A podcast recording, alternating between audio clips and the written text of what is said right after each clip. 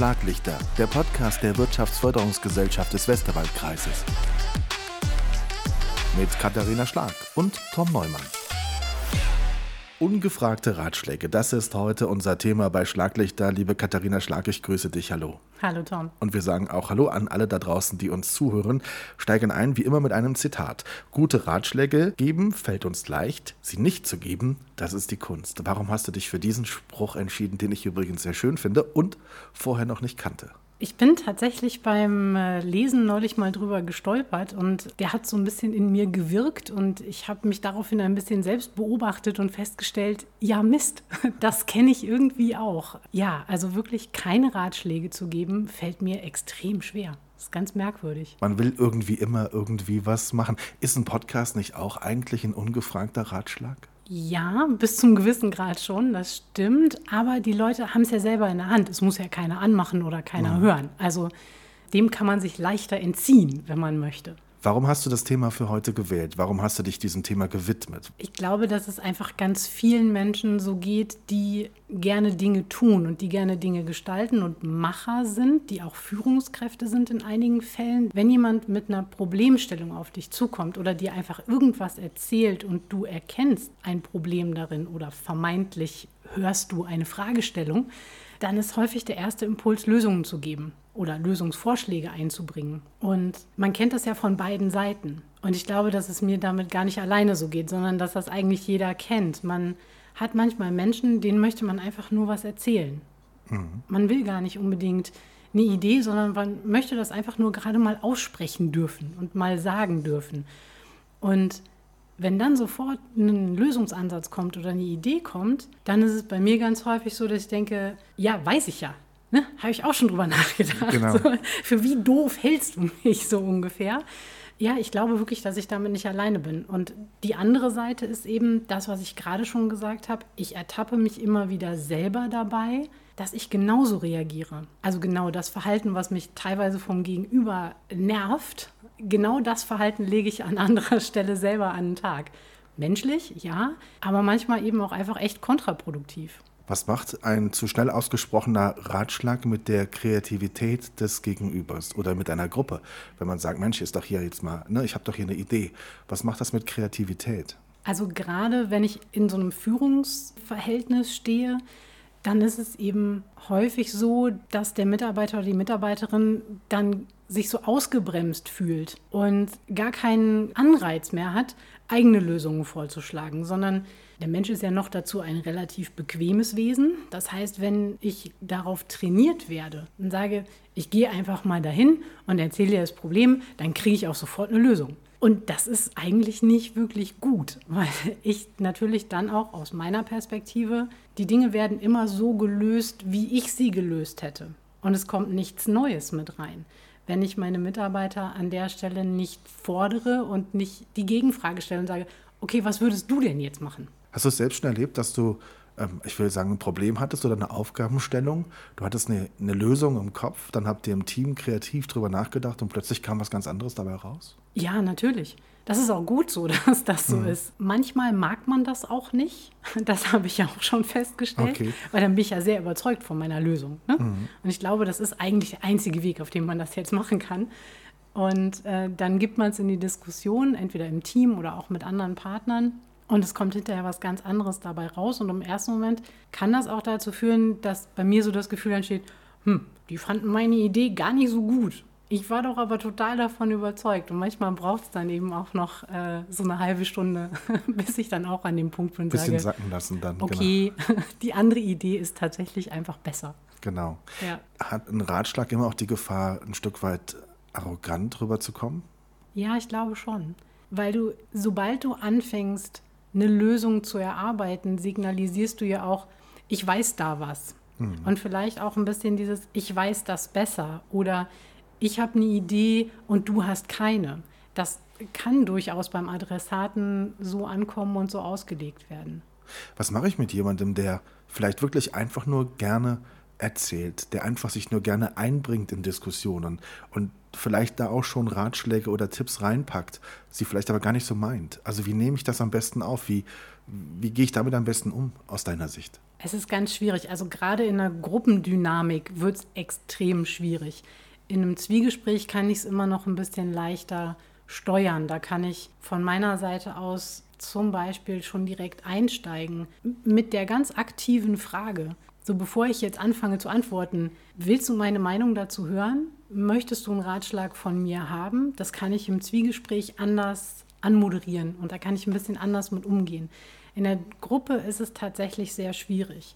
Es kommt so ein bisschen drauf an, ich kann versuchen, das direkt in der Einladung oder in der, in der Einführung in die Besprechung, kann ich versuchen, das schon vorwegzunehmen und zu sagen, es geht jetzt erstmal einfach darum, Gedanken zu sammeln und noch nicht zu bewerten, sondern wirklich einfach mal das klassische Brainstorming zu machen und wirklich einfach mal alles aufzuschreiben und dann hinterher zu sortieren und zu bewerten.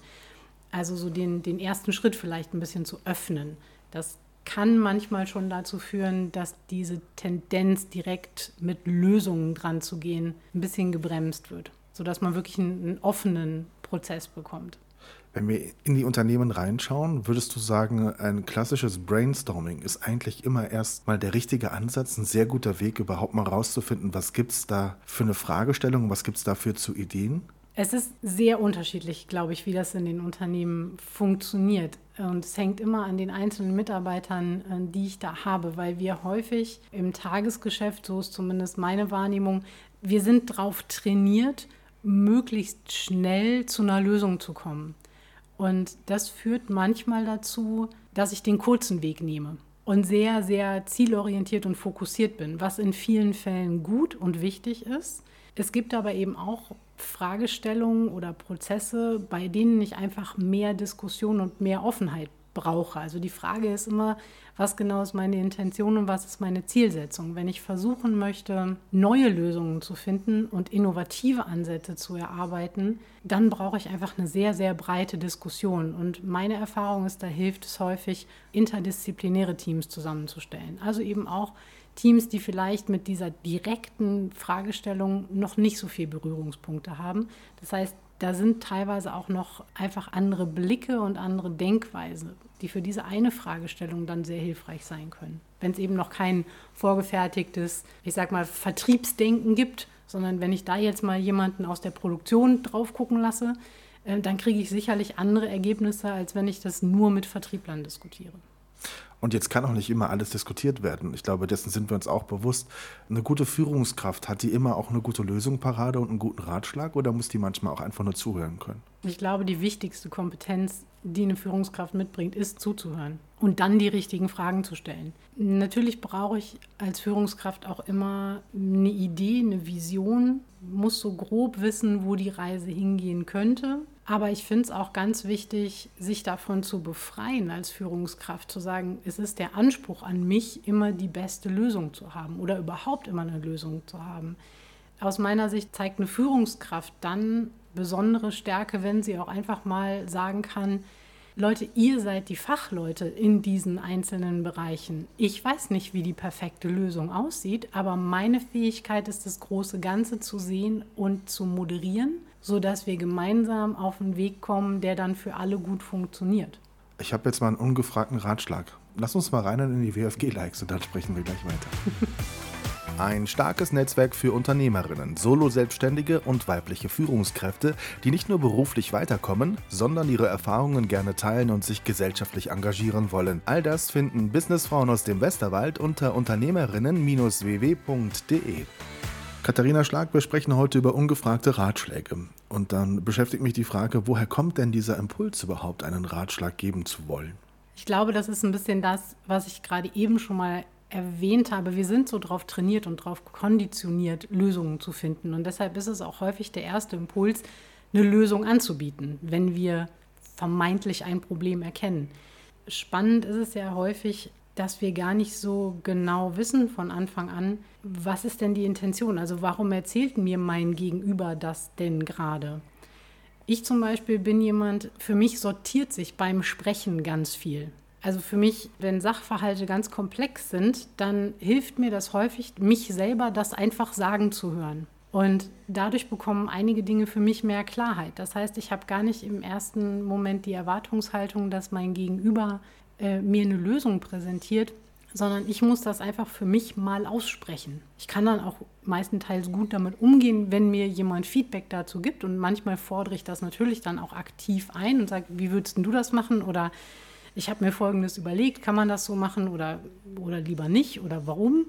Ich habe mir mittlerweile angewöhnt oder versuche das auch immer noch, mich darin zu trainieren, zum einen selber meine Erwartungshaltung an das Gespräch von Anfang an ganz klar zu formulieren. Und ich versuche auch am Anfang ganz klar herauszufinden, was möchte mein Gegenüber, wie bin ich jetzt gefordert und versuche dann im entscheidenden Moment eben genau diese Frage zu stellen und zu sagen, möchtest du meine Meinung dazu hören oder darf ich dazu einen Vorschlag machen oder hast du vielleicht schon mal drüber nachgedacht? Denn auch die Formulierung ist da ganz entscheidend, wie es beim Gegenüber aufgenommen wird. Wenn ich das einfach rauspoltere, dann kann es eben sein, dass mein Gegenüber das Gefühl hat, sag mal, für wie doof hält die mich? Das war das Erste, woran ich gedacht habe. Hm, genau. Ne, so. Ähm, also von daher auch da wieder Sprache, Formulierung. Irgendwie kommen wir immer wieder auf Kommunikation zurück. Es ist halt ganz wichtig, wie ich solche Punkte formuliere. Es gibt ein rhetorisches Mittel, mit dem ich immer Schwierigkeiten habe, wenn ich ehrlich bin. Und das ist die Stille. Die wird manchmal ganz effektiv auch eingesetzt und ganz bewusst eingesetzt. Ich kann das nicht gut, da bin ich ganz ehrlich. Ich mag keine Stille in einem Gespräch. Aber was kann Stille bewirken? Was ist das für ein Stilmittel rhetorisch? Es kann dem Gegenüber signalisieren, dass du dabei bist, die Information zu verarbeiten. Ich brauche ein bisschen länger. das ist ja gar nicht schlimm wenn jemand schnell dabei ist, Lösungen zu präsentieren und mein Gegenüber erzählt mir was und ich fange schon währenddessen an, über eine Lösungsmöglichkeit nachzudenken und die sofort zu präsentieren, sobald der andere das nächste Mal Luft holt, signalisiere ich auch, ich höre nicht mehr aufmerksam zu. Das kann ich gar nicht. Und ich kann die Informationen nicht, ich kann nicht gleichzeitig wirklich aufmerksam zuhören und über eine Lösungsstrategie nachdenken. Es funktioniert einfach nicht. Also entweder habe ich eine vorgefertigte Lösungsmeinung, die ich mitbringe, was kein gutes Signal ist. Denn ich signalisiere damit, ich wusste von Anfang an, was ich dir auf diese Thematik sagen will. Hm. Das heißt, ich habe dir gerade quasi die letzten fünf Minuten überhaupt nicht mehr richtig zugehört, äh, weil das Thema für mich schon längst gelöst ist. Und da kommen wir dann an den Punkt, äh, du hast vorhin gefragt, kann das auch arrogant wirken? Ja, in dem Fall wäre das definitiv so eine Situation, wo man sagen muss, okay, ein Ratschlag kann ja auch eine Kritik sein. Jetzt stellen wir uns mal den unaufgeräumten, in Anführungszeichen, Schreibtisch des Kollegen vor, auf den jeder schaut, der das Unternehmen betritt. Wie gehe ich mit so einer Situation um? Wie gehst du damit um? Ganz spannende Frage. Jetzt haben wir geschlossene Bürotüren und sitzen nicht im Durchgangsbereich. Von daher stellt sich mir die Frage nicht ganz so oft. Außerdem haben meine Kollegen natürlich alle, alle aufgeräumte Schreibtische. Für mich ist die spannende Frage immer, was genau stört mich da eigentlich? Wenn ich einen unaufgeräumten Schreibtisch sehe, ist bei einigen die erste Intention, um Gottes Willen, der kann ja überhaupt nichts finden. Wie will denn der so ordentlich arbeiten? Kann ja gar nicht funktionieren.